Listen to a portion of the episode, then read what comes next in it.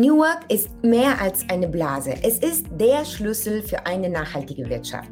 Mit dieser These organisiere ich bereits seit 2019 das Big and Growing New Work Festival. Eine wachsende Community aus Menschen und Organisationen, die wissen, die neue Arbeitswelt kann mehr als einfach nur zufriedene Mitarbeiter. So auch Sharkbite Innovation. Ihre Vision ist es, ein neues Wirtschaftssystem, das die planetarischen Grenzen respektiert und soziale Gerechtigkeit fördert. Mm, das geht runter wie Butter. Und vor allem ist es ganz richtig bei Make Purpose Work. Denn die Sharks, wie sie sich nennen, bereiten seit mehr als zehn Jahren den Weg für nachhaltige Innovation, nicht nur in Deutschland, sondern auch international und somit die Verwirklichung der 17 Ziele für nachhaltige Entwicklung, die sogenannten SDGs. Und darauf kommt es an. Wir haben uns vor vier Jahren kennengelernt. Ich habe damals nach den ersten Partnern für das Big and Growing Festival gesucht. Ich bin in ihr Büro geplatzt mit einer wahnsinnig aufwendigen Begründung, warum New York mehr ist als Yoga und Mindfulness Sessions, mit einer Präsentation, wo klassische Konferenzen scheitern und wie man sie neu denken müsste und mit einer emotionalen, ja, Plädoyer, warum eine Zukunft der Arbeit von der ganzen Community, also von allen Stakeholdern gestaltet werden muss. Spätestens bei dem Konferenzmotto Make Purpose Work sind Daniels Augen, also die vom Gründer der Sharkbite Innovation, so richtig groß geworden. Ich konnte ja nicht wissen, dass sein Motto ähnlich war. A little less conversation, a little more action please. New Work ist nämlich auch ganz viel, was ich mache und nicht nur, worüber ich spreche, aber dazu in einer anderen Episode. Zurück zu den Sharks. Daniel Groß, wie er mit vollem Namen heißt, erinnert mich etwa an Klaus Schwab, den Gründer des Weltwirtschaftsforums. Ich weiß, ein Riesenvergleich, aber es gibt Ähnlichkeiten. Auch Daniel ist Innovator aus Leidenschaft. Auch er hat zum Maschinenbauingenieur studiert und sogar promoviert. Und auch er ist Gründer mehrerer Unternehmen und Besitzer zahlreicher Patente. Auch er widmet seine Arbeit der Aufgabe, ich zitiere, das Thema Nachhaltigkeit ganzheitlich in der Gesellschaft und bei Unternehmen so zu verankern, dass wir gemeinsam endlich wirksame Maßnahmen umsetzen. Hm, ich liebe diesen Satz. Zum Glück musste Daniel keine Konferenz selbst gründen, weil wir uns zum richtigen Zeitpunkt am richtigen Standort kennengelernt, gerade zur Geburtsstunde von Begin Growing. Seit der Gründung der Bewegung hostet er deswegen zusammen mit der Sharkbite Team die Sustainability Stage, inklusive einer legendären Afterparty in ihrem Büro. Mehr über das Programm dieses Jahr von Sharkbite und Big and Growing könnt ihr auf bigandgrowing.com erfahren. Heute aber ist er bei mir zusammen mit seiner Kollegin Dorothea Starke zu Besuch. Thea ist auch eine tolle. Sie ist Newark-Expertin, Trainerin und Business Coach. Sie begleitet Teams und Führungskräfte auf dem Weg in selbstorganisiertes Arbeiten, in agiles Arbeiten und sie hat bereits mit Startups und mit Corporates zusammengearbeitet und dort Organisationen und Talente entwickelt. Oft fand sie, die persönlichen Ziele der Mitarbeiter im Unternehmen und ihre Arbeitsziele gingen auseinander. Das Business-Theater, wie sie die klassische Arbeitswelt nennt, wie ich finde sehr treffend, steht im Weg von richtigen Gesprächen und vor allem dem Potenzial für Kreativität, Innovation und Umsetzung. Dagegen setzt sie sich ein und ist deswegen neulich bei Sharkbite Innovation eingestiegen. Zusammen reden wir heute darüber, wann Innovationen nachhaltig sind, welche Rolle Führung dafür spielt und welchen Einfluss die Unternehmenskultur auf Innovation hat, sowie vice versa. Ich hoffe, zusammen können wir euch überzeugen, dass eine neue Wirtschaft eine neue Art des Arbeitens erfordert und New Work deswegen nicht nur nice to have ist, sondern ein zentraler Hebelpunkt in der sozialen Transformation der Gesellschaft. Wenn das immer noch nicht reicht, freuen wir uns auf eure Teilnahme bei der Sustainability Stage von Sharkbite. Ich bin Tina Russova, das ist Make Purpose World und jetzt geht's los mit Daniel Groß und Dorothea Starke von Sharkbite Innovation. Herzlich willkommen im Studio. Hi, danke für die Einladung. Ich freue mich so, dass ihr da seid. Daniel, du auch, oder? Natürlich freue ich mich wahnsinnig. Ja, klar. Hallo Tina, hallo Thea. Schön euch hier in dem Rahmen zu treffen und Purpose to Work zu bringen. Ja, ja endlich.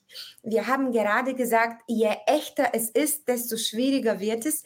Ist es das auch, was New Work für euch bedeutet? Könnt ihr New Work für euch mit drei Begriffen beschreiben?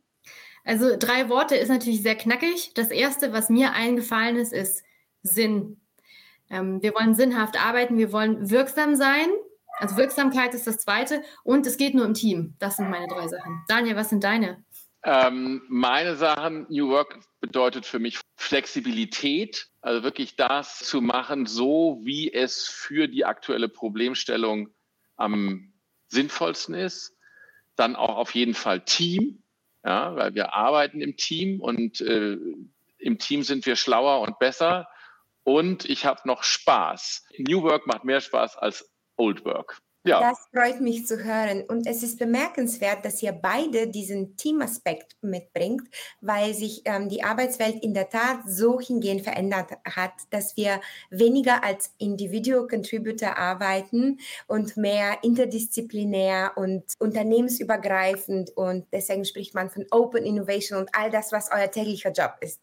Ich hoffe, wir kommen zu ganz vielen Punkten noch in dem Gespräch da drauf. Aber vielleicht für den einen oder den anderen Zuhörer, für denen das Intro über Sharkbite und euren interessanten und sehr aktuellen Arbeitsbereich zu kurz war, Könnt ihr vielleicht ein paar Sätze zu Sharkbite Innovation sagen, wie das Unternehmen gegründet wurde und vielleicht auch noch dazu, was aktuell größte Herausforderungen sind bei euch und in eurer Teamzusammenarbeit? Ja, Thea, möchtest du vielleicht anfangen, sozusagen von hinten und ich erzähle dann was über die Sharks.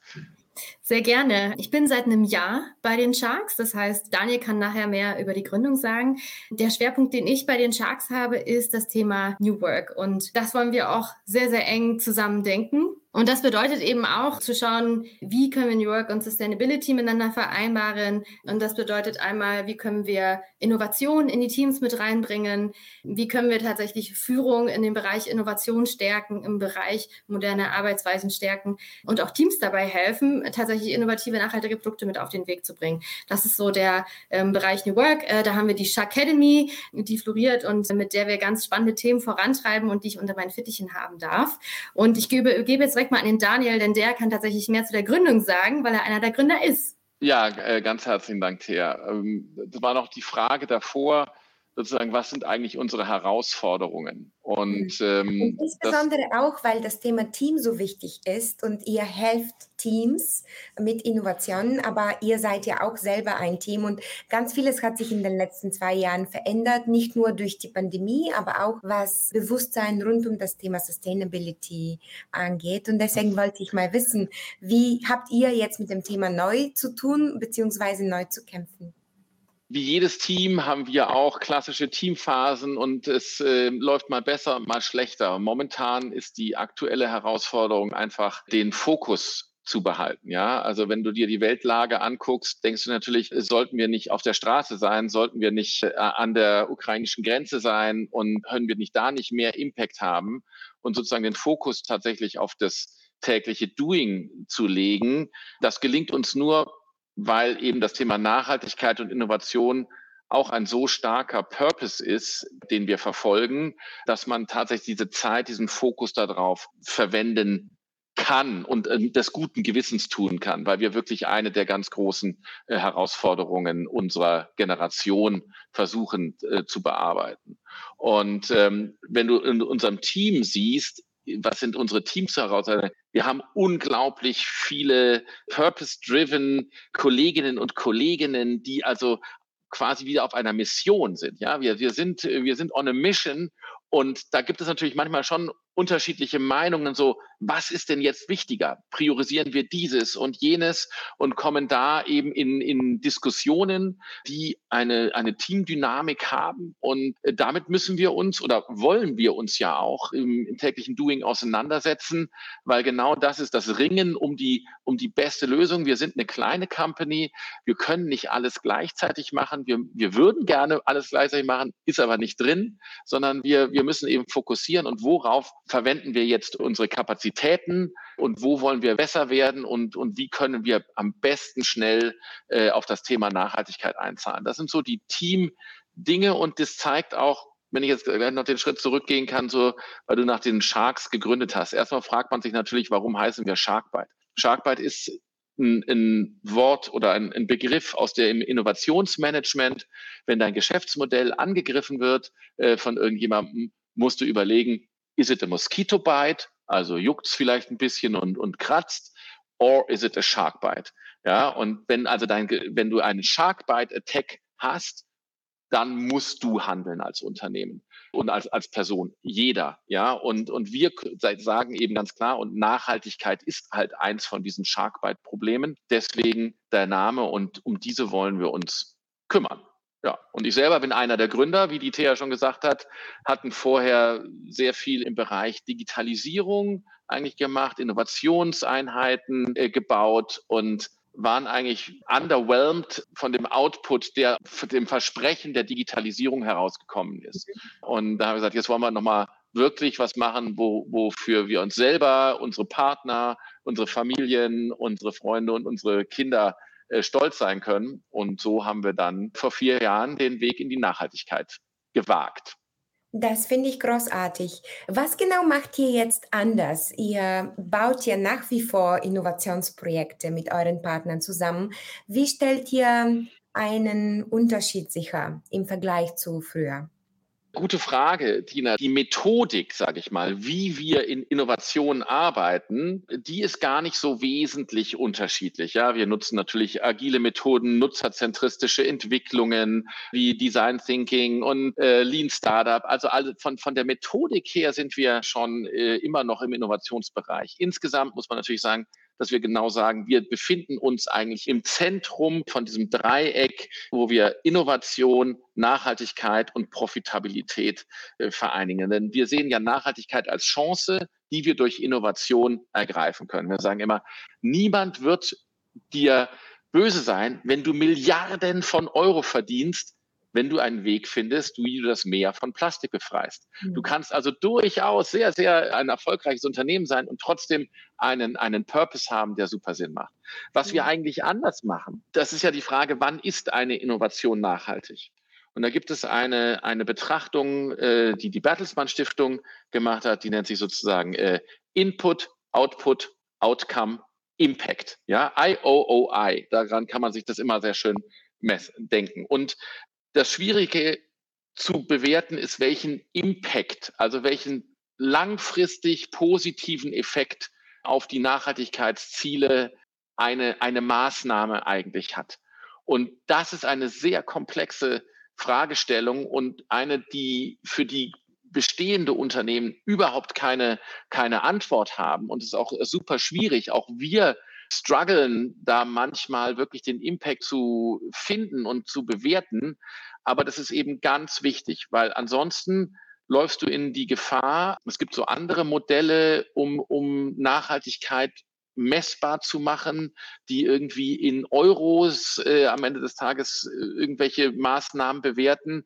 Und da läufst du halt in die Gefahr, dass am Ende des Tages ein Preisschild an irgendeiner menschlichen Katastrophe hängt, sei es denn ob äh, Kinderarbeit oder äh, Minen, wilde Minen im Kongo, wo es zu Katastrophen kommt, Umweltkatastrophen. Und das machen wollen wir als Sharks auf gar keinen Fall so machen. Wir wollen eigentlich nicht bepreisen, sondern wir wollen wirklich schauen, dass wir positiven Impact haben und, und nichts gegeneinander aufwerten müssen. Das ist jetzt, ich nehme jetzt ein bisschen mehr Wasserverschmutzung äh, in Kauf, um ein bisschen mehr grüne Energie zu haben. Das sind so Trade-offs, die machen die Sache schwierig. ich sehe, da ist schon eine richtige Mission dahinter. Und ich würde mich interessieren, Thea, du bist ja nicht vom Anfang an dabei, sondern gerade zum Unternehmen gestoßen sozusagen. Erzähl uns kurz über dich und wie du deinen Weg zur Nachhaltigkeit gefunden hast, beziehungsweise warum du dich entschieden hast, bei Sharkbite zu starten und nicht irgendwo sonst in der Beratung. Ja, Total schöne Frage, Tina. Ich habe jahrelang im Konzernumfeld gearbeitet im Bereich Organisationsentwicklung, Führungskräfteentwicklung und ähm, auch Mitarbeiterentwicklung und habe immer so die Sinnhaftigkeit darin gesucht und habe dann das gemacht, was ganz viele Leute machen. Ich bin Jakobsweg gelaufen, habe ein Sabbatical genommen, um mich mal wieder neu zu, äh, zu justieren und zu schauen, womit will ich meine Zeit eigentlich sinnvoll verbringen. Wenn wir 40 Stunden oder oft auch mehr auf der Arbeit sind, dann ist es ja Lebenszeit. Womit will ich meine Lebenszeit eigentlich verbringen?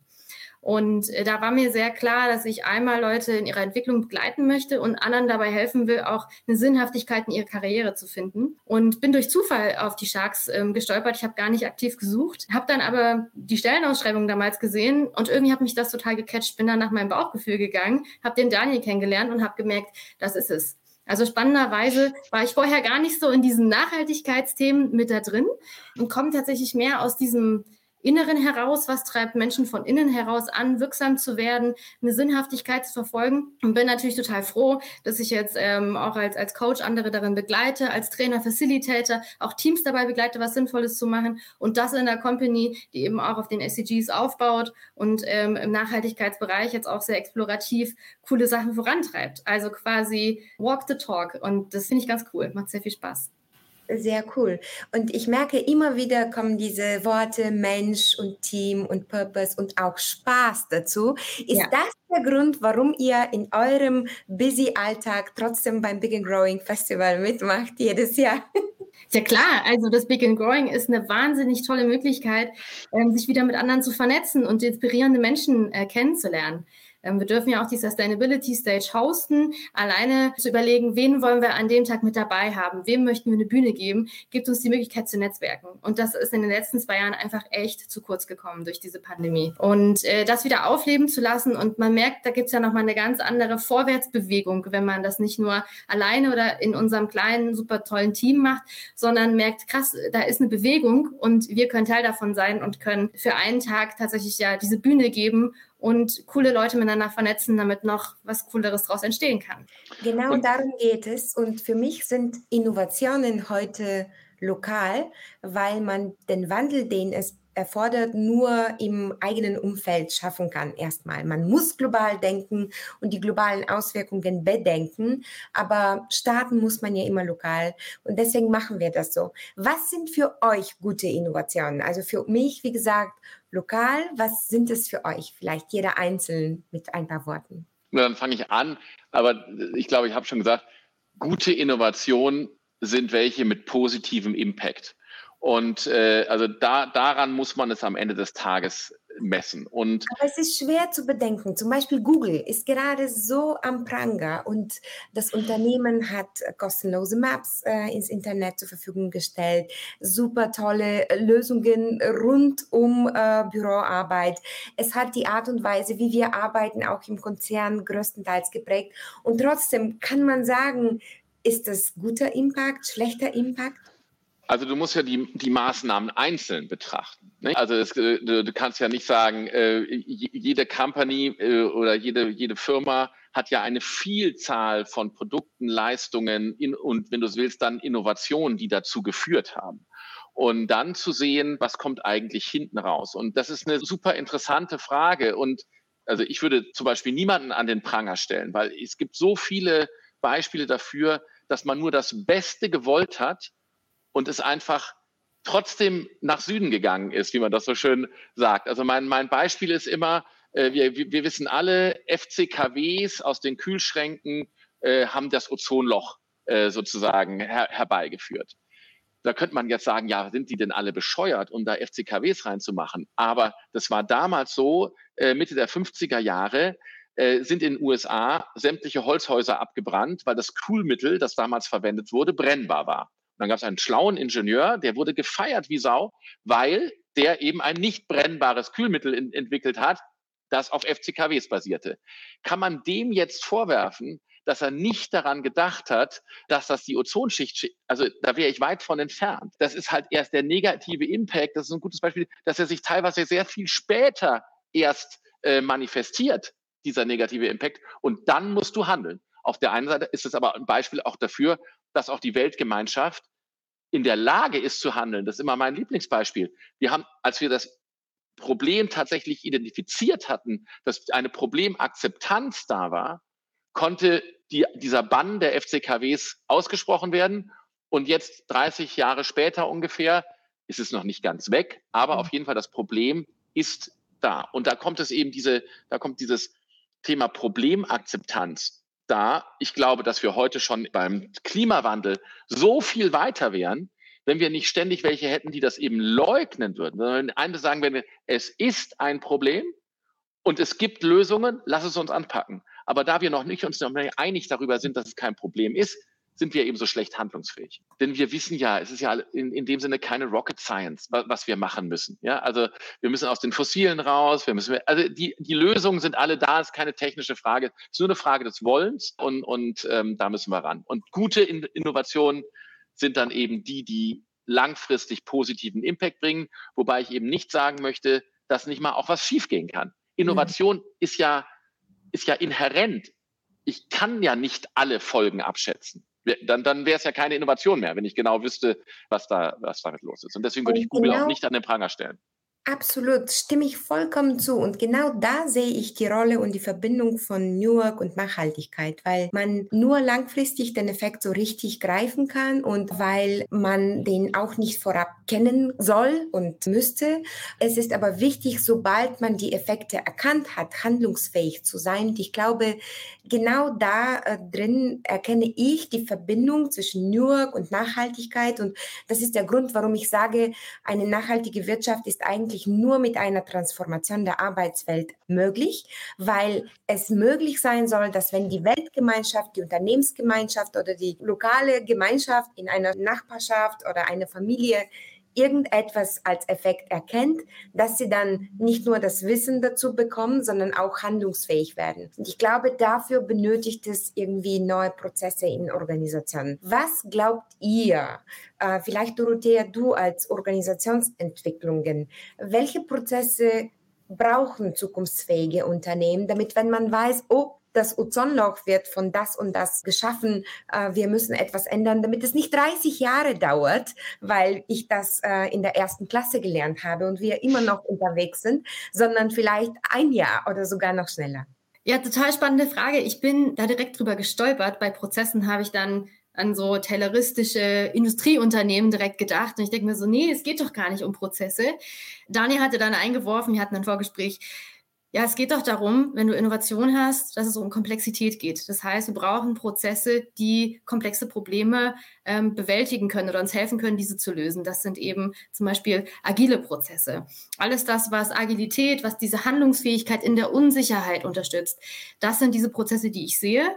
Was ich da gerne noch ergänzen möchte, ist, es braucht auch Räume. Also Schutzräume, wo ich Innovation ausprobieren kann, wo ich Fehler machen darf ähm, auch Schutzräume, wo ich kreativ sein kann. Ähm, wenn wir über das Thema Führung dann zum Beispiel sprechen, ähm, auch wie kann ich eine psychologische Sicherheit schaffen? Ja, dass tatsächlich neue Ideen und vielleicht auch verrückte Ideen ähm, kommen können, die jetzt vielleicht total utopisch aussehen, aber in zehn Jahren total machbar sind und dann brauchen wir sie unbedingt. Also es sind einmal diese Strukturen und diese Räume, dann aber eben auch diese Prozesse, die Komplexität abbilden können wenn ich da noch mal ergänzen darf, weil es ist lustig, dass wir jetzt switchen. Du, du fragtest Tina nach dem Innovation und Nachhaltigkeit. Und warum ist es so wichtig, dass wir bei den Sharks eben das Thema New Work so besetzen? Weil am Ende des Tages ist es doch so, dass Nachhaltigkeit vor allem auch ein Mindset ist. Wie gehe ich eigentlich um? Und dieses Mindset ist wiederum in den Menschen und diese Menschen hole ich, holt die TEA und die Shark Academy im Grunde genommen am Punkt A ab und transportiert sie aber eben weiter, um am Ende des Tages eben im, im Kopf nachhaltig zu denken. Und dann sind wir innovativ, weil die ganzen Prozesse und Tools und Methoden, die wir alle haben, ja, das sind how we do it in a way, also das sind, das sind irgendwie, sind Methodenkoffer, aber den richtig anzuwenden und den sozusagen zu wissen, was da, da brauche ich den Menschen. Und da kommt diese Verbindung zu New Work her. Und deswegen müssen wir die, die Menschen befähigen und ermutigen und einfach auf dieses Förderband stellen äh, damit sie am Ende des Tages bei der Nachhaltigkeit ankommen. Das haben wir genau umgekehrt geschworen. Ja, du, Aber es gefällt mir. Es gefällt ja. mir. Also New Work führt zu Nachhaltigkeit und Nachhaltigkeit führt zu Innovationen. Also so hatte ich äh, noch nie daran gedacht. Ich finde das einen sehr interessanten Impuls. Zu guter Letzt komme ich zu einem Thema, was heute in aller Munde ist, so dass es mich fast ärgert. Aber man hört es ja jetzt auch zu dem Gespräch unsere Prozesse und die Art und Weise, wie wir Innovationen angehen als Organisationen, haben einen Einfluss auf die Unternehmenskultur. Wie ist eure Sicht dazu? Was würdet ihr noch dazu sagen, was noch nicht gesagt wurde? wir wünschen uns ja oft, dass wir Unternehmenskultur gestalten können. Da gibt es dann so Workshops und dann setzen wir uns Values und dann sagen wir, so ist jetzt unsere Kultur. Kultur ist aber im Endeffekt ein Ergebnis, ist ja wie so ein Schatten von dem, was wir täglich tun, von dem, was wir tolerieren und von dem, was wir halt auch nicht tun oder auch nicht tolerieren. Und Strukturen und Prozesse sind super, um ein Umfeld zu schaffen, um erstmal ins innovative Handeln zu kommen und dann auch im Endeffekt eine Innovationskultur zu haben.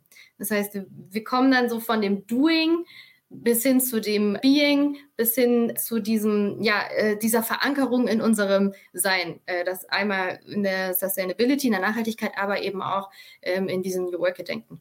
Natürlich, wenn ich jetzt eine Unternehmenskultur habe, wo ich Fehler machen darf, wo ich offen und ehrlich, transparent kommuniziere, da fällt es mir natürlich wesentlich einfacher, dann auch ähm, neue Innovationsmethoden zuzulassen. Das ist im Endeffekt auf, äh, bedingt sich so auf beiden Seiten. Ich habe neulich dazu in einer Veranstaltung gehört, es ist wie bei Frank Sinatras Song, Dubi Dubi Du. Also man muss einfach beide Zustände, die für Menschen sehr natürlich sind, zulassen. Daniel, vielleicht ein letztes Schlusswort, dein Appell an nachhaltige Innovation in Unternehmen, beziehungsweise warum alle jetzt die Sharkbites anrufen sollten. Ja, das sind, oh, das kann ich doch in einem Wort nicht sagen. Ja, also einmal natürlich, weil wir euch helfen, sag ich mal, euren Weg in die Nachhaltigkeit zu finden. Und uns ist völlig klar, dass das eben keine einfache Aufgabe ist. Denn Tina, was ich da noch ergänzen möchte, ist, dass das Problem ist, die Companies, die wir heute vorfinden, die waren ja super erfolgreich. Sonst wären sie ja nicht da, wo sie sind. Und sie waren mit ihren effizienzgetriebenen Prozessen, die sehr, sehr erfolgreich und sind dadurch groß geworden. Und jetzt plötzlich durch diese neuen Anforderungen aus dem Thema Nachhaltigkeit, aus dem Thema New Work, äh, was meiner Ansicht nach ein Teil von Nachhaltigkeit ja ist, stellen sie fest, das, was in der Vergangenheit super und super erfolgreich gemacht hat, ist vielleicht nicht mehr das, was uns in der Zukunft auch so super erfolgreich bleiben lässt. Und das ist ja ein unglaublicher Change, der da passieren muss, weil was sind die beiden größten Verhinderer von Innovation? Gibt es zwei Sätze, haben wir noch nie so gemacht, haben wir immer schon so gemacht. Das ist genau das, was sagt, ein erfolgreiches Unternehmen, warum soll ich irgendwas ändern? Ja, also deswegen lasse ich gar keine Innovation zu. Deswegen müssen wir das verankern, diese Dringlichkeit. Effizienz ist nicht mehr das, das wichtigste Thema, sondern Resilienz. Wir brauchen zukunftsfähige Projekte äh, und Prozesse, die uns ermöglichen, eben auf die Veränderungen, die in der Welt sind und der Klimawandel ist da und die Verlust der Biodiversität ist da und der, ähm, die Frauen sind immer noch nicht gleichgestellt und die Ungleich also es gibt so viele Probleme. Wir brauchen euch alle dazu, um diese zu lösen. Und wenn ihr nicht genau wisst, wie ihr das angehen sollt, dann ruft uns an. Wir sagen euch, wie ihr es machen sollt. Großartig. Also ich finde diesen Aufruf, das tatsächlich möglich zu machen, genau im Sinne von Make Purpose Work. Und das war auch der Grund, warum ich so gerne mit euch darüber gesprochen habe. Ich freue mich auf eure Bühne beim Big and Growing und auf euch wieder mal hier im Podcast und auf unsere weiteren Begegnungen. Bis bald. Vielen Dank. Danke Wiederschauen. Christina. Ciao. Ciao.